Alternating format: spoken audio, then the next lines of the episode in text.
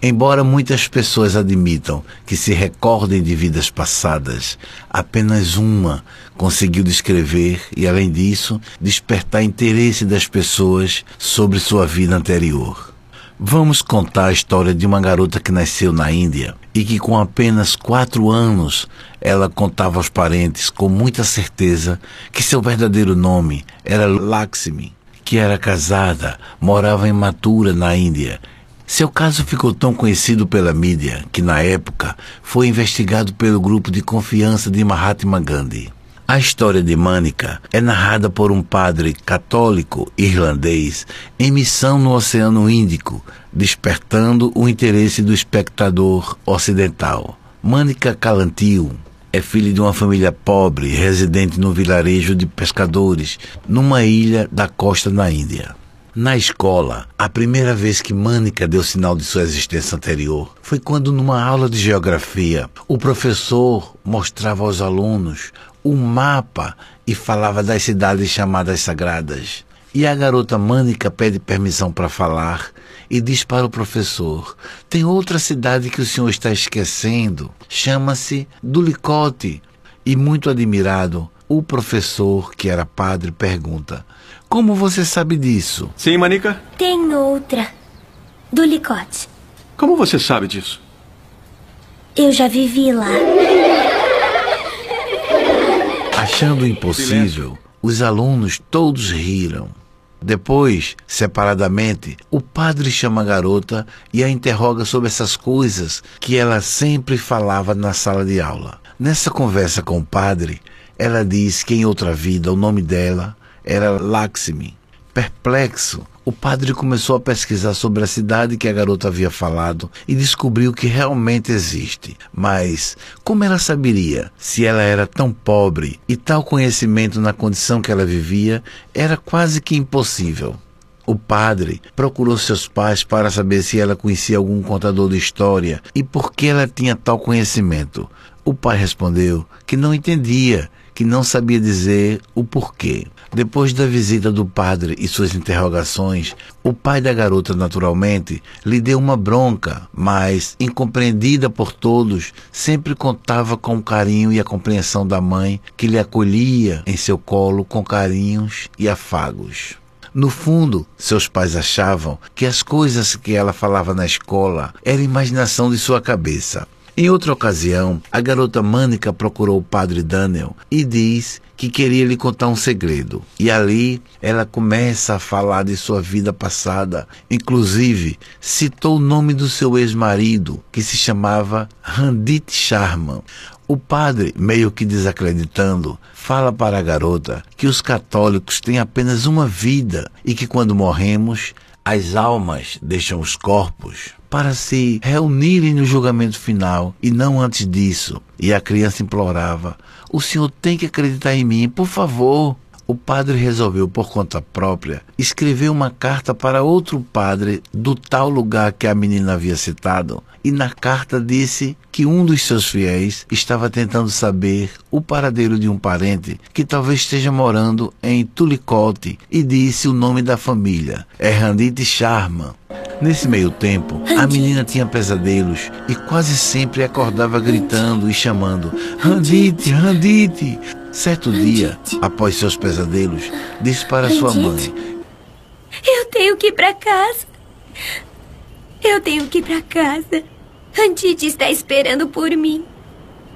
Eu tenho que ir para casa. Diante da situação, sua mãe nem sabia o que dizer, só abraçava a filha e assim passaram os dias.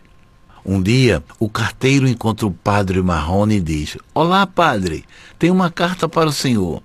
Era exatamente a resposta da carta que ele havia enviado para a cidade que a menina tanto falava, e a resposta foi: Caro padre Marrone, existe muito charma em Dulicote. É um nome muito comum, mas existe um Randit Sharma, que é um juiz bem renomado. Nesse íntere, aumenta o desejo da garota em voltar para casa. Em segredo, ela foge em busca de sua antiga família, a qual havia deixado em existência anterior. Ela sobe na carroceria e assim segue viagem escondida por entre a carne.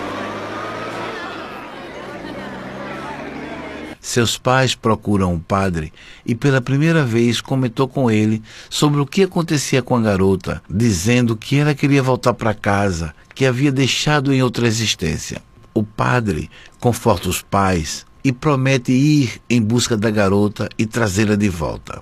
Por saber mais ou menos a direção que a menina seguia, logo encontrou a garota e lhe avisa: Nós vamos pegar o próximo trem de volta e ela diz: Eu não quero ir. O padre diz: Mas você vai voltar e acabou.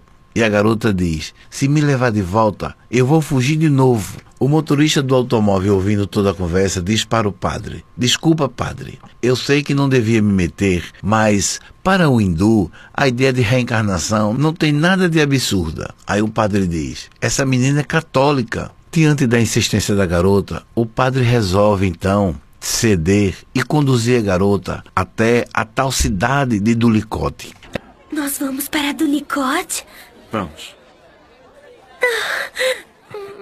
Ela fica muito feliz e abraça o padre. Continuando a viagem, a menina começa a desenhar as montanhas chamadas Ganishmal, um lugar que seria impossível ela saber aquelas formas. E o padre pergunta: Que desenho é esse? O Ganeshmal. É no Himalaia. Acho que o padre pensou: essa menina está ficando é doida. Porém, mais adiante, se aproxima o lugar do desenho e era idêntico. Olha! Olha! O Ganeshmal. Acredita em mim agora? Ainda não sei. Finalmente, ao chegar na cidade desejada, ela procura a loja que era de sua família em outra encarnação e observa que algumas coisas mudaram de lugar.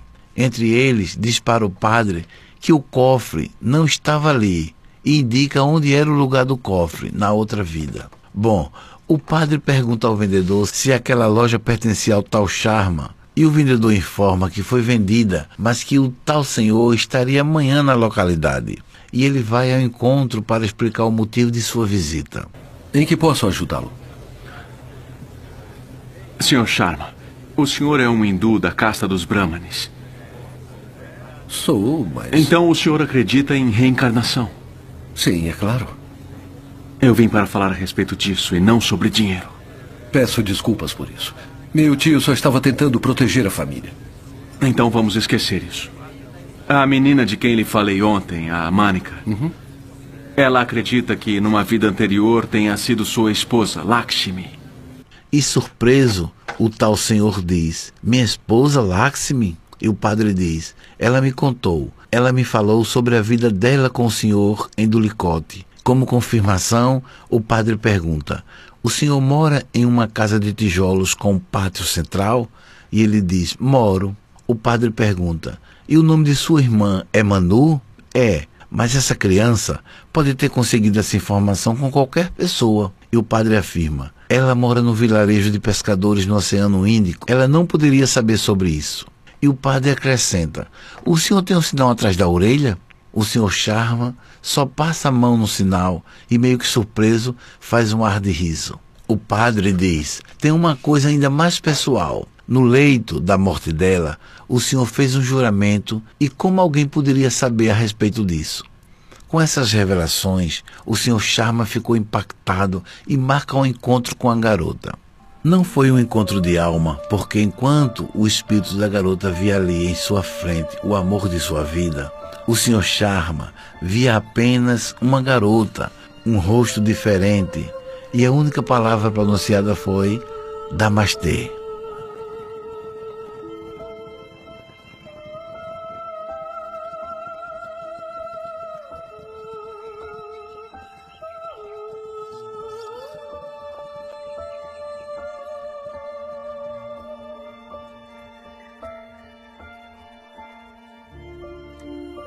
O padre se aproxima dos dois e diz para a garota: Mânica, nos mostra o caminho de sua casa e prontamente a menina seguia por entre as ruas daquela cidade em direção à casa em que ela morava com o Sr. Sharma em outra existência.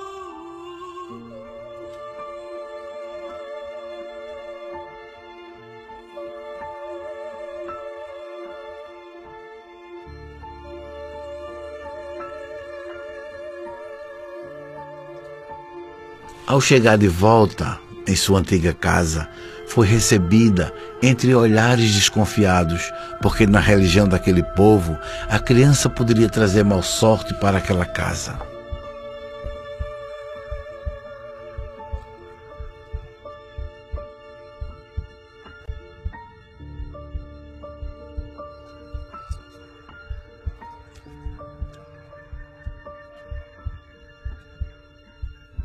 Muito gostoso o almoço, obrigado. Então, está feliz? Eu não sei. Randit quer que você fique aqui alguns dias. Você gostaria de ficar? Sim. Se tiver algum problema, peça a ele para te levar ao orfanato. Eu passarei lá antes de voltar aqui.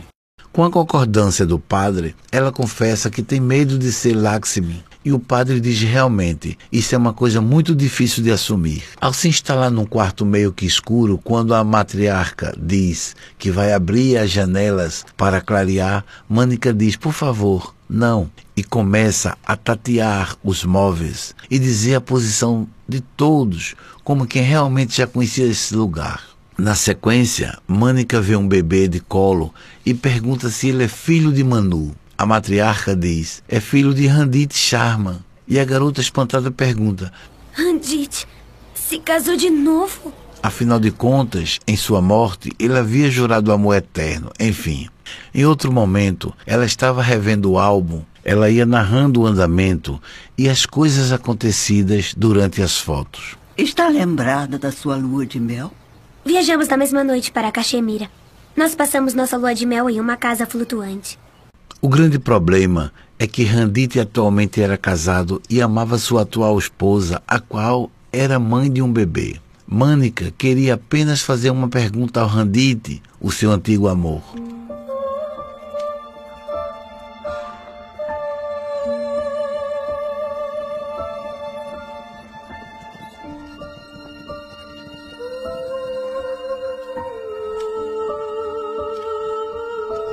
Que bom que você voltou.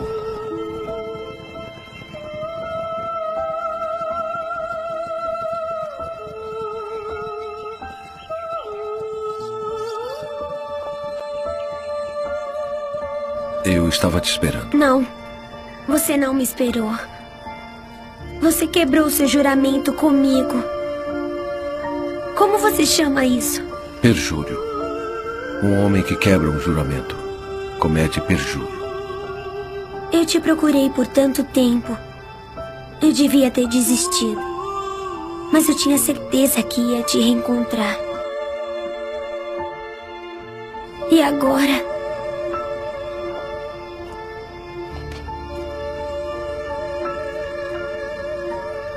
Como eu poderia ter certeza que você voltaria? Eu ainda sou novo. Por favor, tente entender. Foi sua mãe que arranjou esse casamento, como o nosso? As famílias se uniram? Não. Ela não fez nada. Para dizer a verdade, ela era contra. Shanti é kshatri, não brahmane. O pai dela é general. Como a conheceu? No palácio, numa recepção. Ela era bonita. E achou você charmoso. Escuta, eu. Nós resolvemos nos casar rápido. Eu. Eu queria filhos. Eu não podia viver só de lembranças. Dez anos não é muito tempo. Me diga. Você me amava mesmo? Amava. Mais do que a Shanti? Não. Mais não. Nesse momento o telefone toca e Randit corre para atender, achando que é a sua atual esposa. Alô? E Mânica percebe Sim. que realmente Randit estou não lhe ama mais. Apesar de tudo que viveram na existência passada, ela se convence e resolve voltar para a Vila dos Pescadores. e lá seguiu a sua atual vida A feliz. Mânica de sempre. É, E onde está a Lakshmi? também está aqui. Mas não é tão importante agora. Por que você sabe? É. Podemos ir para casa agora? Sim, é claro. Lembre-se que você é um espírito imortal, vivendo breve experiência no corpo físico. Lembre-se que seu corpo é feito de matéria e, como tal, sofre o desgaste natural como tudo que é matéria. Mas esse desgaste não atinge o espírito. Assim, quando você perceber que a sua pele está enrugando, lembre-se, é um fenômeno que não alcança o espírito. Enquanto a sua pele enruga, seu espírito pode ficar ainda mais radiante, mais iluminado. Você não pode deter os segundos, nem evitar que se transformem em anos. Não pode impedir que o seu cabelo caia ou se torne branco, mas isso não deve ser motivo para levar embora a vitalidade de sua alma imortal. A sua esperança jamais poderá estar atrelada à sua forma física, pois o ser pensante que você é é o mais importante e sobreviverá por toda a eternidade. Sua força e sua vitalidade independem da sua idade. Seu espírito é o agente capaz de espanar a poeira do tempo. Lembre-se de que você não é um corpo que tem um espírito. É um espírito temporariamente vivendo no corpo físico. Chegará o dia que você encontrará uma linha de chegada e perceberá que logo à frente há outra linha de partida. A vida é feita de idas e vindas, partidas e chegadas. Este é apenas um lembrete que você pode até desconsiderar, mas uma coisa é certa: você não deixará de existir como espírito imortal que é e não evitará os percalços e as lições da caminhada, porque você, você é filho da inteligência suprema do universo.